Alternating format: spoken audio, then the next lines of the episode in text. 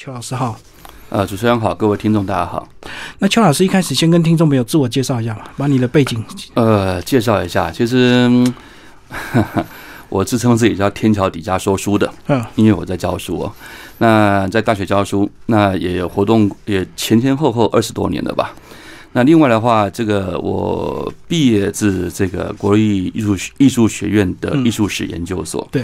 那这件事情我要特别的强调，因为这个我的念书的过程跟这本书的诞生有很大的关系。艺术史不是有分中国史跟西洋史？是我念的中国史，嗯，而且不但念的是中国史，而且还是出自于这个当年押运文物的老先生们他们这个教出来的。哦，等于。他们那批人是你那时候的老师，就对。对，在民国八十年的时候，当时呃有一个国家计划案，那这个计划案的话，其实就是呃想把押运文物来台湾的这一批学者集合起来。嗯，那集合起来以后，在台湾教出了再教一代的学生出来。那呃，在八十年左右的话，当时这个案子是委托由这个国立艺术学院。那现在叫做台北艺术大学来办理的。那不过这个计划案当年好像只执行了两三年就停止了。原因很简单，是因为我们那个年代，民国八十年的时候，其实老先生们年纪都很大了，八十几岁。嗯，所以其实，在念书的过程当中，陆陆续续就有老先生过世了，凋零的，对，凋零掉了。所以其实后来这个计划案就做不下去。是，那大概就是两三年结束。我们一年大概只有三个学生。所以我们那两三年，全台湾加起来大概只教出十个人出来而已。所以它等于是一个专案计划，对不对？对，是专案计划，而且国家花了很多钱在上面。嗯，所以这两三年你有把握机会从他们身上挖到一些东西吗？其实也不叫把握机会，因为感觉上是这样子的。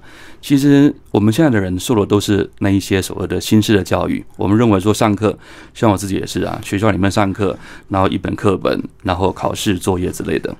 那过去的那过去在那个时候，在我那个时候的这个计划案，其实是要拜师的，要拜师哦。那拜完师以后，上课地点不在学校，在故宫。嗯，而且呢，这老师们也没有考试，我们也没作业，甚至连论文都可以随便乱写都没关系，因为老师也不看。嗯，他们重点在于经验的传承，对，而不在于说知识的传授。那当然，这件事情对我对我来讲的话，是很重要一件事情。原因简单，是因为其实我们以前的时候，我们想我们的感觉就是说，念书嘛，用最短的时间去获得最多的知识，那叫念书。可是我过去学到的事情是，这叫经验。那这个经验并不是在书本里面，或是你这个哪地方看得到的，这是老先生他们的经验。那这就是我们在过去那，因为我们要念四年，那四年的时间里面要学会的事情。这样子的，所以基本上他有点比较慢慢磨，对不对？是，就是他是聊天。我们上课的时候的话，也不是说有什么课本教材啊，什么 PowerPoint 啊，什么都没有，就想到什么他就讲什么。对，那他们像有其中一位老先生嘛，他们这个上课的时候，我记得他大半学期在讲的是讲北京，嗯，讲北京是长什么样子的地方，然后那个紫禁城长什么样子。那颐和园当年长什么样子？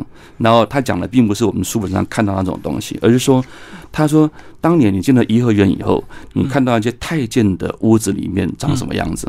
然后里面因为他们是第一批进故宫的人，就是溥仪离开紫禁城之后，他们是第一批进去的，所以他们看到是第一现场的情况。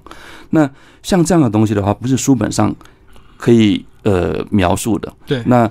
他们的就是跟你讲当时的情况，还讲说那些太监们离开紫禁城有干什么事情。嗯，那甚至我们讲更大白话吧，就是那个太监们吃饭怎么吃的？他们在哪里吃饭？是在宫里面有馆子吃吗？还是有御厨在做呢？还是他们得得到外面去买饭吃之类的？所以其实像这种东西的话，其实就不是我刚刚讲的，这不是书本里面会讲的内容的。书本也不会记录这些东西，不会，这个都是生活化、很生活化的东西。所以就是这几年，就是他随性讲，你就随性问，反正就是一直聊天就对。对，就聊天。然后在聊天的这几年当中，其实我们学习到很多呃不同于那种学术研究所获得的知识。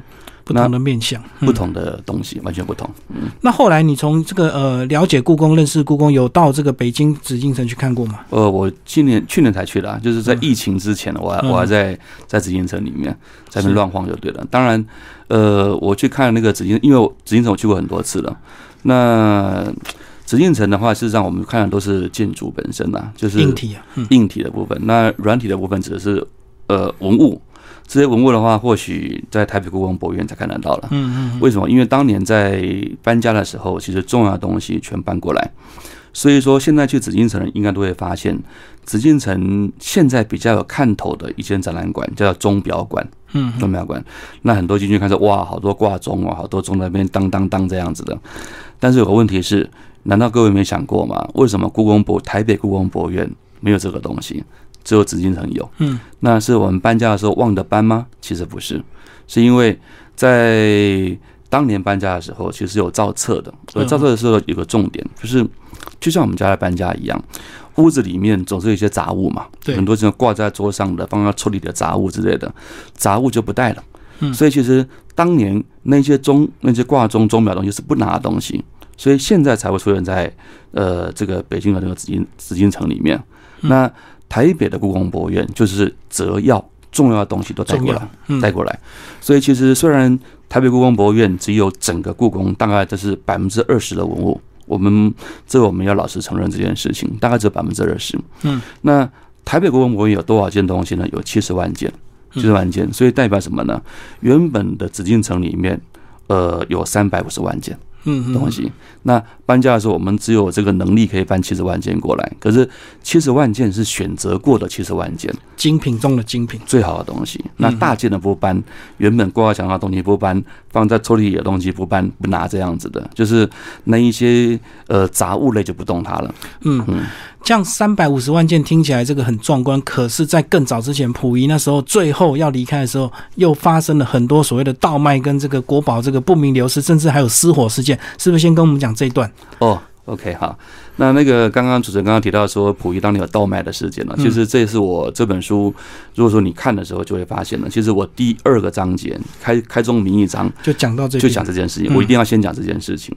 那如果是你念过这本呃我写的书，就会发现，其实我不止在书本这样讲，我在学校也教书也这样教。然后呢，哈，这个对外任何地对外的任何管道，我都讲一样的事情。其实我个人不认为溥仪倒卖文物，当然你用倒卖我也不反对了，但是问题是我不认为他盗盗卖文物，为什么呢？因为其实我们要回到当时的状况来看，嗯。到底发生什么事情？为什么溥仪要卖这个所谓的他的长辈留下来的东西？我想任何的人都一样吧。你看，你一个家里逼不得已要卖祖产的时候，那是什么样的情况才需要卖祖产？一定是落魄嘛，落魄没有钱可以用，逼不得已只好是家里的好东西拿去保贝拿去卖嘛，对不对？嗯，典当什么的，那溥仪当年的情况是他没有钱，嗯那为什么他会没有钱呢？是因为溥仪在呃当时的话，这个清朝跟中华民国政府有签订一个合约，那这个合约叫做清室呃优待条件。嗯，清室优待条件里面当然是由隆裕皇太后，就是溥仪的那个养母，嗯隆裕皇太后跟袁世凯签订的。那这个条件里面有提到一件事情是，就是中华民国政府要付给溥仪他们一年五十万两银子。嗯，那这五十万银子简单的讲就是生活费。对可是问题是，这个生活费其实中华民国政府在那个时候其实是没有从来没有足额付过这笔钱，哦，都一开始的时候不但没有足额，可是到了几年之后连付都没有付。嗯这代表什么呢？代表是说，你钱不付的话，里面那几千个人，紫禁城里有几千个人呢？嗯，那些太尉、那太监啦、宫女啦、侍卫啦、内务府的官员们，包含了整个爱新觉罗家族，他们的王公大臣们，他有几千口人呢，嗯要吃要喝要拉要撒要睡这样子的，钱哪里来？嗯，那后来的这个溥仪会想要卖东西，其实用意其实跟这个他没有钱可以用有关系，要养家，养家活口吧。所以溥仪当初下来有点是被半哄半骗骗下来，就对，反正先把你骗下来，但是最后的条件通通没有实现，就对。是，就是这种情况。可是呢，我说到这个地方，其实我觉得对我们的呃听众来讲，有个地方其实蛮有趣的、哦。其实我们刚刚提到说溥溥仪要卖东西，那溥仪卖东西的话，其实就必须要把东西拿到外面卖，对不对？他当然不是在宫里自己卖嘛，摆个拍卖会之类的，他带到外面卖，怎么带出去？带出去就是很带出去就是一个很困难的点了。原因很简单，是因为当时的紫禁城的门口的守卫是由这个北洋军当时在，驻守的，所以你进出的人的话，都必须要经过北洋军他们的检查，就是他们当时有个警卫队在检查的。那你要从宫里把东西带出去，那是带不出去的，因为这个当时限制不能从宫里带东西出去。所以其实溥仪当时为了要把东西给弄出去，就是他动员了一个人，这个人很有趣，就是溥仪的弟弟叫溥杰，溥杰。那溥杰呢，虽然是溥仪的弟弟，可是他没有住在紫禁城里面，所以住在他爸爸的那个屋子里面，就是王府里面。嗯，那当时呢，哈，溥杰他每天要入宫陪溥仪念书。简单来讲，溥仪当时年纪还小，溥杰也小，那两个人的话就是一起念，兄弟俩一起念书了。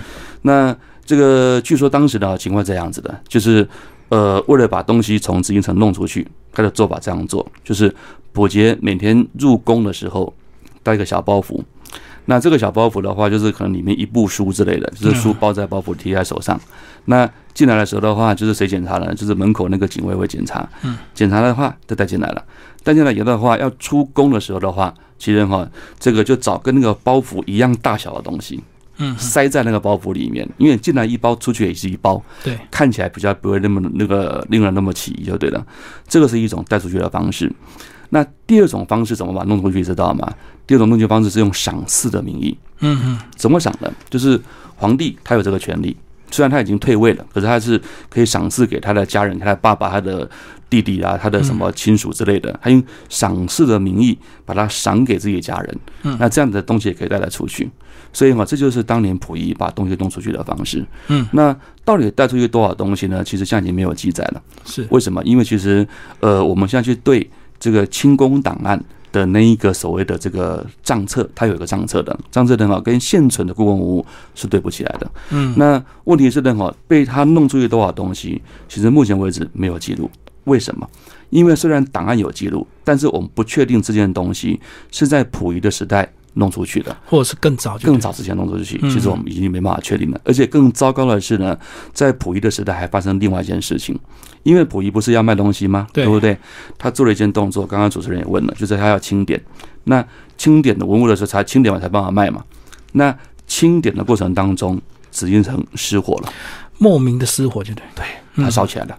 烧起来地点是紫禁城的建福宫。建福宫大火是一个整个文化的大浩劫，为什么呢？因为其实建福宫这个地点就是清代的紫禁城的库房的所在。嗯嗯。那为什么这个地方是库房呢？其实这个跟整个紫禁城的历史是有关系的，因为我们知道紫禁城的文物它最早来自于这个乾隆皇帝的收藏。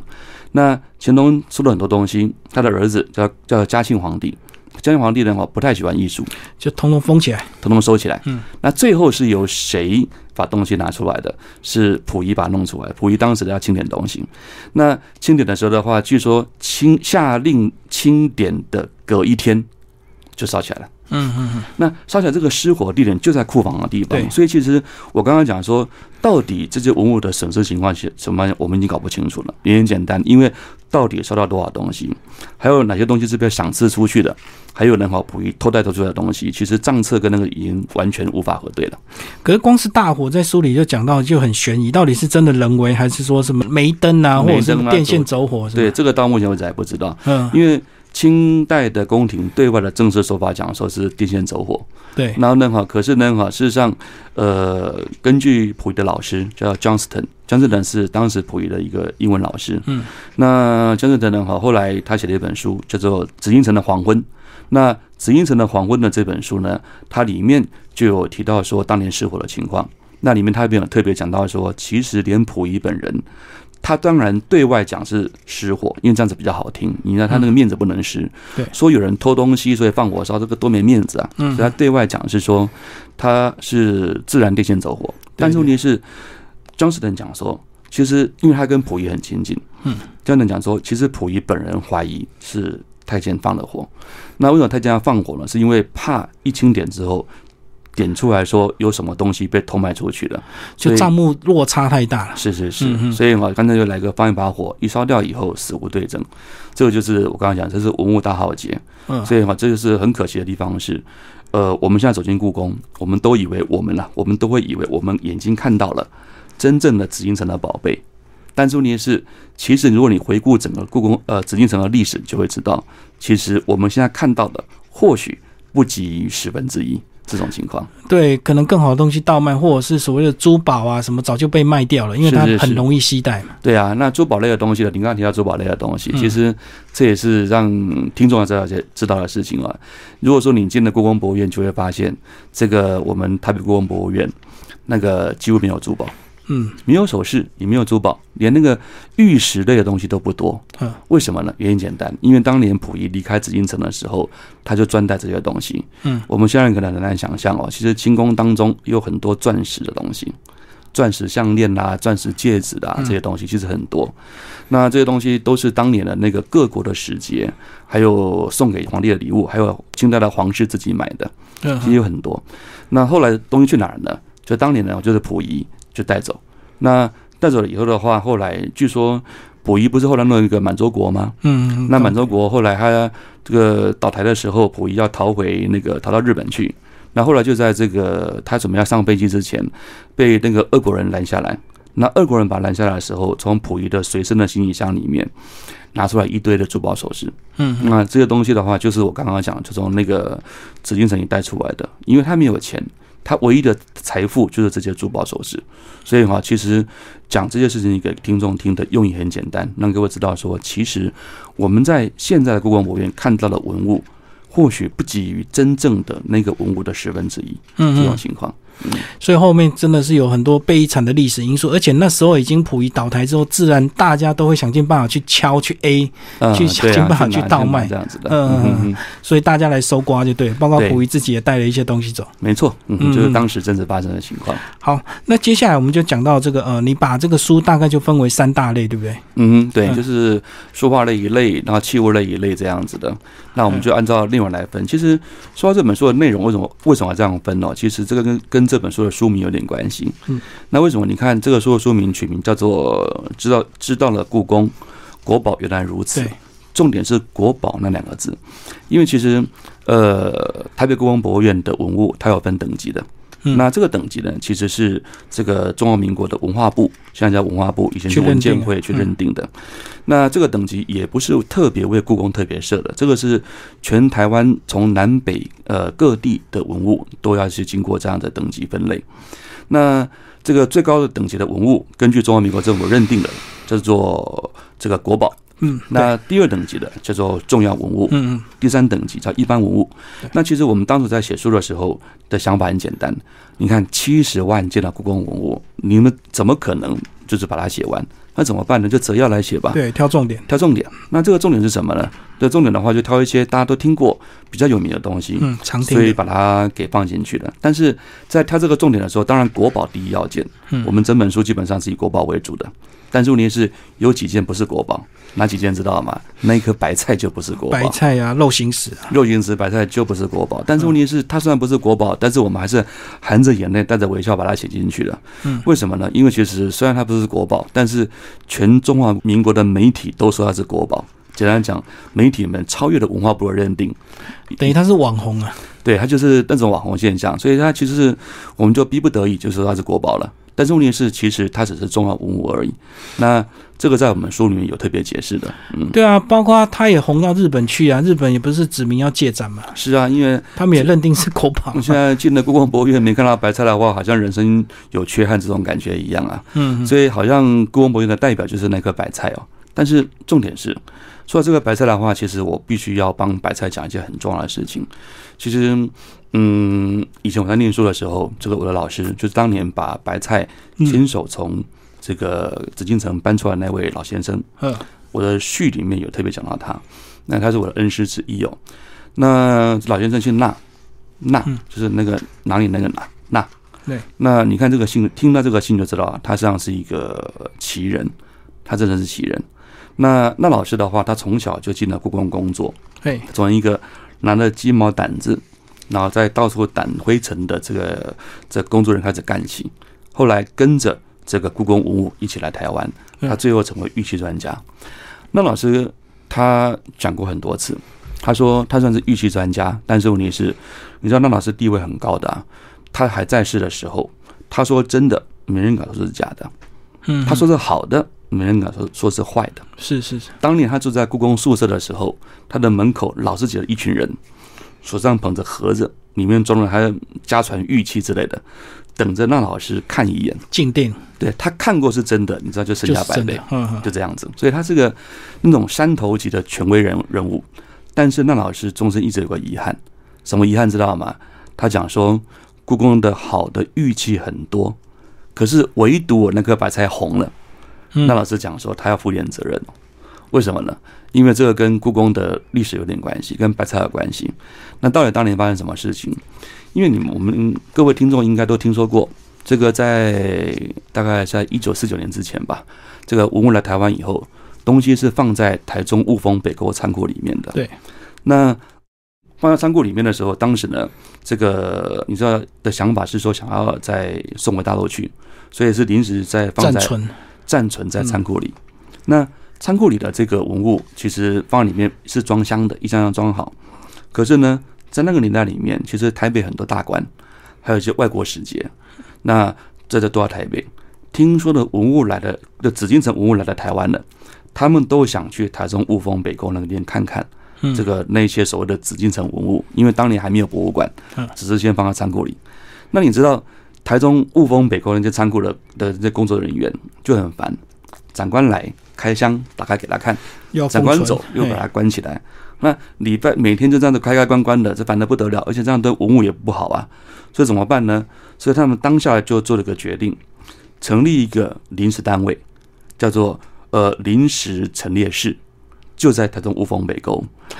嗯，他当时呢，哈，这个陈列室弄了以后，其实就对外展出了。可是这个陈列室没有什么灯光啦，也没有什么温度控制啦，也没有很好的保全啦，连屋子都是瓦房而已。对，简单来讲，就是一般的民宅。嗯，那这样一个民宅展这样的东西，其实不太安全，也不太保险。对所以当下就选一些呃放在里面展出的时候不太心疼的东西，就选了什么呢？白菜，白菜确评中选，肉形石嗯确评中选，那一个所谓的毛公鼎也确评中选。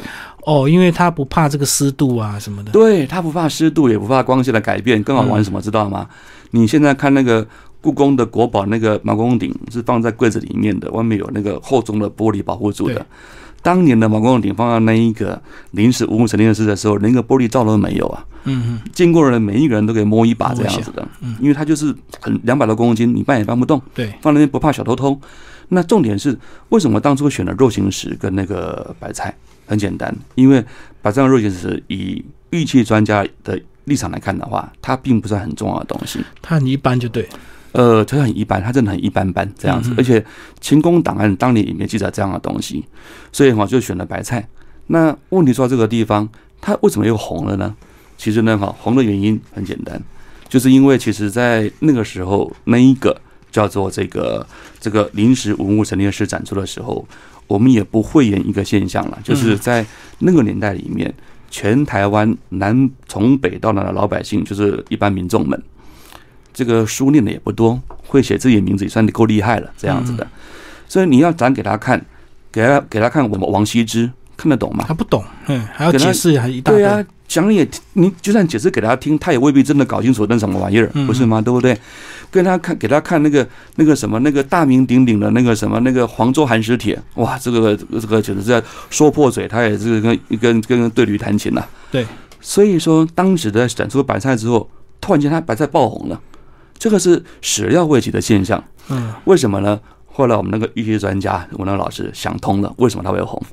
其他东西都没红，就那个白菜红了。为什么？很简单，当年大部分的台湾的那个参观者都种田的，都农夫。嗯嗯，简单来讲，他也种白菜。他看了白菜之后，哎，看懂了，就不用解释，而且还可以比较说，我家种的白菜跟故宫的白菜哪里不一样。嗯，那回家以后，他认为什么都忘记了，都不到记得了，处讲，到处讲。对，家人问他说：“你看到什么东西啊？我看到那边有个白菜，还有什么呢？那块肉，这他认得。那其他东西的话，他根本不认得，他都忘了，他都忘了。所以在这种情况之下，口耳相传之下，后来很快的那个白菜成为那个网红。所以我这是为什么说这个白菜变成现在变成这么有名，是这个原因。哦，当初只是为了应付那些临时来来看的一些长官只，是为了应付长官，嗯觉得哦这个摆个柜子给你看这样子的。而且有件事情我特别特别要强调的是，你现在看到那个白菜不是斜着放的吗？对不对？有一个木头架子把它斜着放着啊。各位听众，你要记得这件事情。那个斜的架子是台北制造的。嗯，那个白菜是清代从紫禁城来，没错。可是把它架起来，那个鞋的架子是台北制造的。为什么？因为其实当年在展那个白菜的时候，其实这个我的老师发现，这个白菜圆溜溜的，放到桌上滚来滚去不太安全。嗯，怕掉。那那怕掉了，而且他自己站不起来，那怎么办呢？所以后来他就量了尺寸，就带那个就把那个白菜的尺寸量了以后，自己亲自跑到台北，到哪儿呢？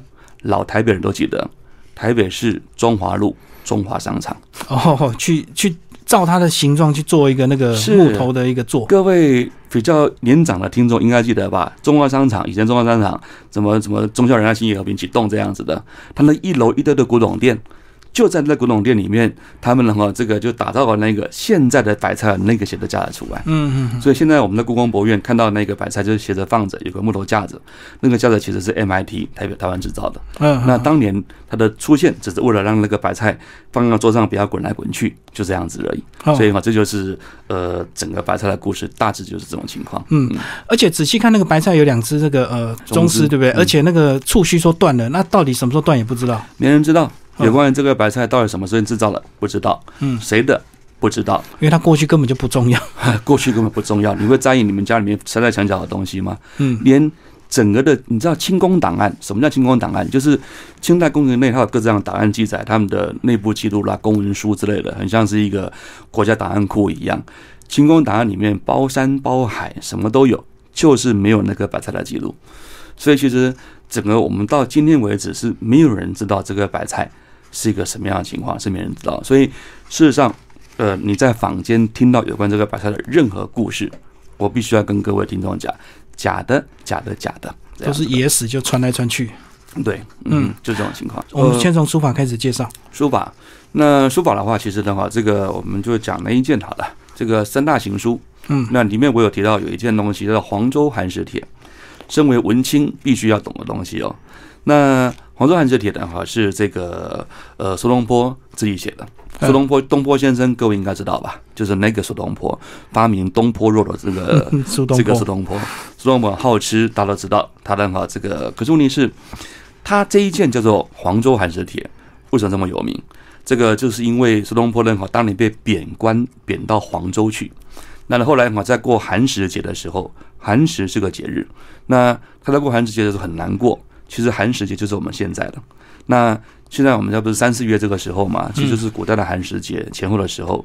什么叫寒食节呢？寒食节是古代的扫墓日。其实古人不是在清明节扫墓的，很多人不知道。其实呢，清明节以前古人是不扫墓，谁跟你清明节扫墓啊？你触人眉头好不好？这个清明节是出去玩的日子。嗯嗯。什么时候才是扫墓日？是寒食节。对，寒食节是冬至后的一百零六天或一百零八天。嗯嗯。那这一天上山扫墓，那苏东坡在寒食节的时候，他很难过，因为他没办法回去扫墓。苏东坡是四川人，那他被贬到湖北去。那后来哈，因为难过关系，他就写了这个《黄州寒食帖》出来。《黄州寒食帖》的话，其实呢哈，它是件很重要的东西。为什么呢？因为其实，呃，我要跟各位解释什么叫做书法这个东西。因为你看了《黄州寒食帖》之后，你任何人都有一个很大的疑问：这玩意哪里好啊？是大大小小的。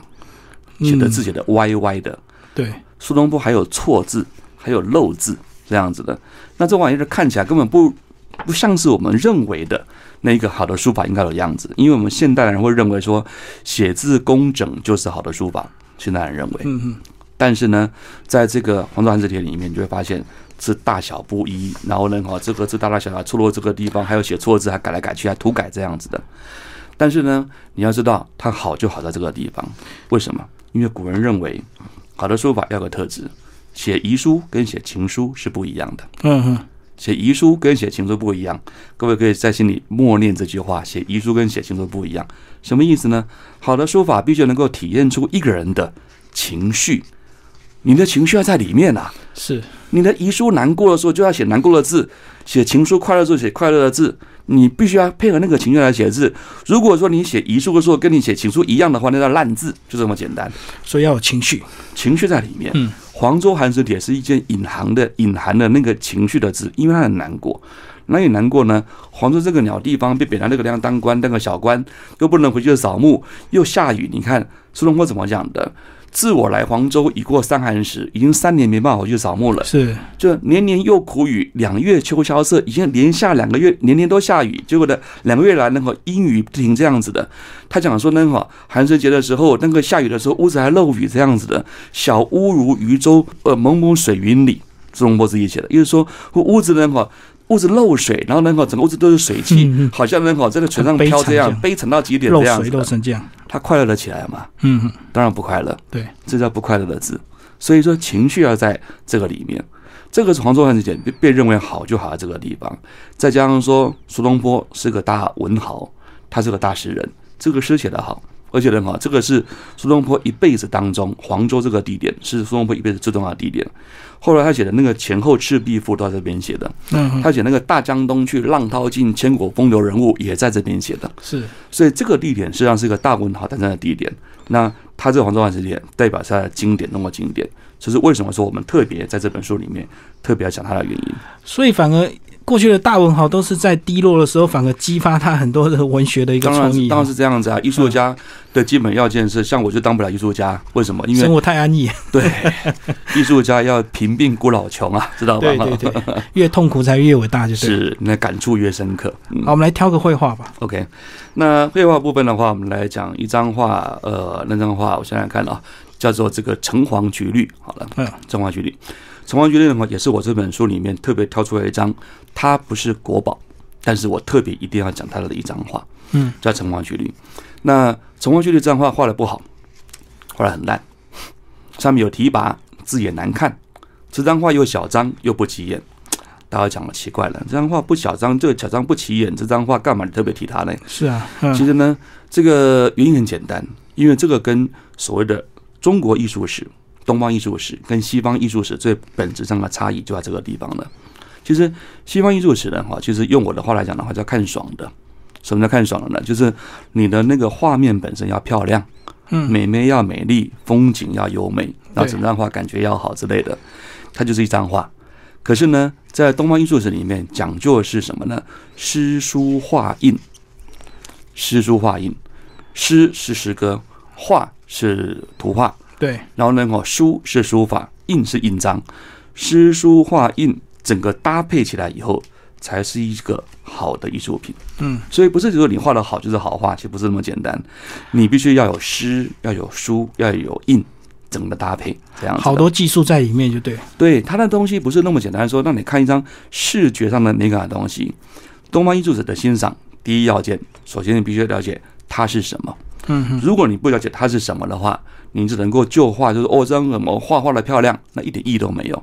为什么呢？就以这张叫做《橙黄橘绿》来说好了，《橙黄橘绿》这张画呢，它是呃南宋时期南北宋交接的时候，一个画家叫做赵令禳所画的。我在序里面就已经讲这张画了。是，那这张画面里面的话，其实这张画当年的话，它被画出来的时候，其实是有很特殊的背景故事的。为什么呢？第一个，赵令禳这个画家，他姓赵。你知道在北宋代的时候姓什么最好知道吗？姓赵，嗯嗯，因为他是皇族，赵令禳就是皇族后代，这样子，他自己就是皇族了。这个皇族他自己是个画，也是个画家，他画一张画叫《橙黄橘绿》，题目来自于这个刚刚提的那一位苏东坡的诗。对，那《橙黄橘绿》这首诗的题目呢，哈，叫做这个各首诗，呃，我想很多人应该都会背了，知道吧？何尽已无青玉盖，菊残犹有傲霜枝。一年好景君须记，最是橙黄橘绿时。这个是这首诗的内容，只有四句而已。嗯，那当年呢，赵令郎就以这首诗的意境画了一张画出来。这张画并不好，可是因为赵令郎姓赵的关系，所以后来呢，哈，这张画被他的堂兄弟，就是那一个南宋高宗皇帝看到了。南宋高宗皇帝看到以后，他很好就哦，我的堂兄弟画了一张画。后来很好，人家说，哎，这不就是橙黄橘绿吗？所以南宋高宗皇帝觉得看了画以后，就把诗写下来，写下这个画的旁边，就把诗写下来了。你看古人多么的文雅，对不对？原本只有一张画而已，可是看到画的人就必须来自于那首诗，就要提诗了。嗯嗯，诗也有了，就正好诗跟画就出现了。那诗画出现以后的话，重点是呢，哈，这个代表什么意义呢？其实你要知道橙黄橘绿的故事。在文学史里是一个很有名的故事。当年呢，哈，这个呃，这首诗写出来的时候，是这个苏东坡跟另外一个朋友叫做刘景文这个人，这个人哈在道别，叫赠刘景文诗。那赠刘景文诗，橙黄橘绿，当年他怎么写的？这个第一句话：荷尽已无擎雨盖，荷花开尽了，就那好花也没有了，叶子也没了，只剩一根一根梗在那呃赶在那个地方。嗯，第一句话：菊残犹有傲霜枝，菊花也开完了，结果人好也都枯萎了，可是菊花的杆子还停在那个地方。嗯第三句话：一年好景君须记。你要记得，苏东坡在勉励着刘景文，因为他两个年纪都大了。对，一年好景君须记，最是橙黄橘绿时。来，各位朋友想想看，一年四季什么时候吃到感冒？秋冬时节才有感冒可以吃嘛。嗯柳丁类柳橙那是秋冬时节的那个水果，这样子的。这个橙黄橘的季节是秋冬秋冬季节的时候，这是关键。为什么呢？年轻人喜欢春暖开花开，喜欢那种那个开荷花那种最盛开的时候。嗯，可是，一年四季的季节之美，等到你的年纪渐长之后，才会欣赏到这一个所谓的生命凋落之美，这样子的嗯，。秋天的那种秋天的美感嗯，秋天算是萧瑟的时候，可是它也是个另外的美感。所以这个就是，呃，苏东坡在勉励这刘景文说：我们年纪都大了，但是我们腰杆要挺住。为什么呢？一年好景君须记，最是橙黄橘绿时。年轻人的那一段就留给年轻人了。对对对我们这一辈要挺住这样子的。这个最是橙黄橘绿时。其实当你年纪慢慢长了以后，可能就会体会这个苏东坡要讲什么事情。这是为什么这首诗很有名的原因，在这个地方啊。所以我当年你把它画下来以后，这个高宗皇帝再把诗写下来，现在出现在台北故宫博物院。嗯嗯嗯嗯，哇，原来是一个画再加一个诗这样的一个结合，这么巧对，是。这个意境，一个秋冬的这个萧瑟之美的意境，这样子的。好，最后就是那个呃，青铜器类来帮我们介绍。呃，我是把玉器跟青铜器类放在一起的，对对对但是我虽然很想跟各位听众讲毛公鼎，可是我怕我讲完大家睡着了，这样子的，哦，因为毛公鼎的故事很长很长，对，请各位自字数也看书吧。。但是我就讲那个肉形石就好，这样可以吧？好，对，肉形石。那肉岩石的话，其实故事比较简单一点。为什么？因为其实肉岩石跟那个白菜一样，毫无记录。它是个什么玩意儿呢？是个文玩，文玩。嗯，什么叫文玩呢？文玩就是放在桌上好玩的东西。嗯它像什么呢？你把它想成是在清代的时候的文创市集卖的东西，嗯嗯，就是文创市集这个卖的东西，就是一种小玩意儿、小摆饰，买回家干嘛呢？放在桌上好看就好了，就这样子而已。嗯，可是呢，哈，肉形石呢，哈，其实有个重点是，这块石头它的质地其实并没有很好，嗯它其实不是玉，是玛瑙。但是呢，以玛瑙以现在来看的话，玛瑙并不是很珍贵的石头。对，但是请各位记得一件事情是，其实古人对于玉的认定跟现在不太一样。现在我们认为玉这个东西就是翡翠啦，或者什么这个什么呃和田玉啦才叫玉，是现在的认定。但是古人有一句话是怎么讲的？这美食为玉。就是美食，石头漂亮就是玉嗯。他们讲更明白，食之美者谓之玉，嗯，漂亮的石头就是玉。对。但古人的漂亮时候的定义是什么呢？你可能想都没想过，连大理石都算是玉。漂亮的就叫白色大理石嗯，古人叫做汉白玉。嗯你看多美的名字，所以很多听到说汉白玉，说哇好厉害，什么叫汉白玉啊？就大理石啊。嗯 那这个大理石的话，其实哈就是古人认为漂亮的石头，所以那一块肉形石它的质地其实是玛瑙。那这块玛瑙可能原本长得很很像一块肉这样子的，可是呢哈，我有一个重点是，我们现在讲的玉的标准是说什么呢？对，各位应该听过 A 货跟 B 货吧？嗯什么叫 A 货？A 货指的是说这块玉它是没有经过人工加工过的，叫做 A 货。那 B 货是有人工加工过的。那如果再染色的话，叫 C 货。叫 C 货就是更烂的东西了。对，所以其实呢，哈，这是现在对玉的标准是这样认定。但是那块肉里形石不但是玛瑙，还是个稀货。哦，就加工又兼染色。对，加工又兼染色，为什么？因为古代玉工觉得它长得不太像，虽然已经像肉了，但是还是不是那么像。那怎么办呢？该刻的就给它刻一刻，该加工加工，不够红的地方给它染个色之类的东西。嗯它是加工又染色。如果以现代标准来看的话，是烂到不等人，呃，是一个烂货的极致了。为什么呢？因为就是稀货嘛，对不对？但是呢，清代的皇室却很喜欢这样的东西。为什么呢？因为他认为这样才有趣。因为你要知道啊，其实清代的皇室的审美标准可能跟我们现代人不太一样。嗯，现代人喜欢什么？呃，玉最好这样子的。纯天然的。这他们这样容易找，可是清代的皇室喜欢那种精巧的、就是那种很细致精巧的东西。比如说，他们弄个核桃，呃，核桃知道，就那核桃仁，核桃仁的话，其实他就拿那个刀雕雕刻刀，把它刻成一个像个船一样的雕核桃。核桃的材料很简单，对，可是，一旦雕成雕核桃的那个船的样子，就变得很有趣了这样子的。嗯，所以清代的好的标准不是因为材料好，他们对材料一点不 care 这样子的，他们喜欢什么？喜欢那种很有趣的小东西。嗯，所以说这是为什么说肉形石明明是加工又染色，但是呢，以清代标准来看的话是个好东西。为什么？因为它很有趣。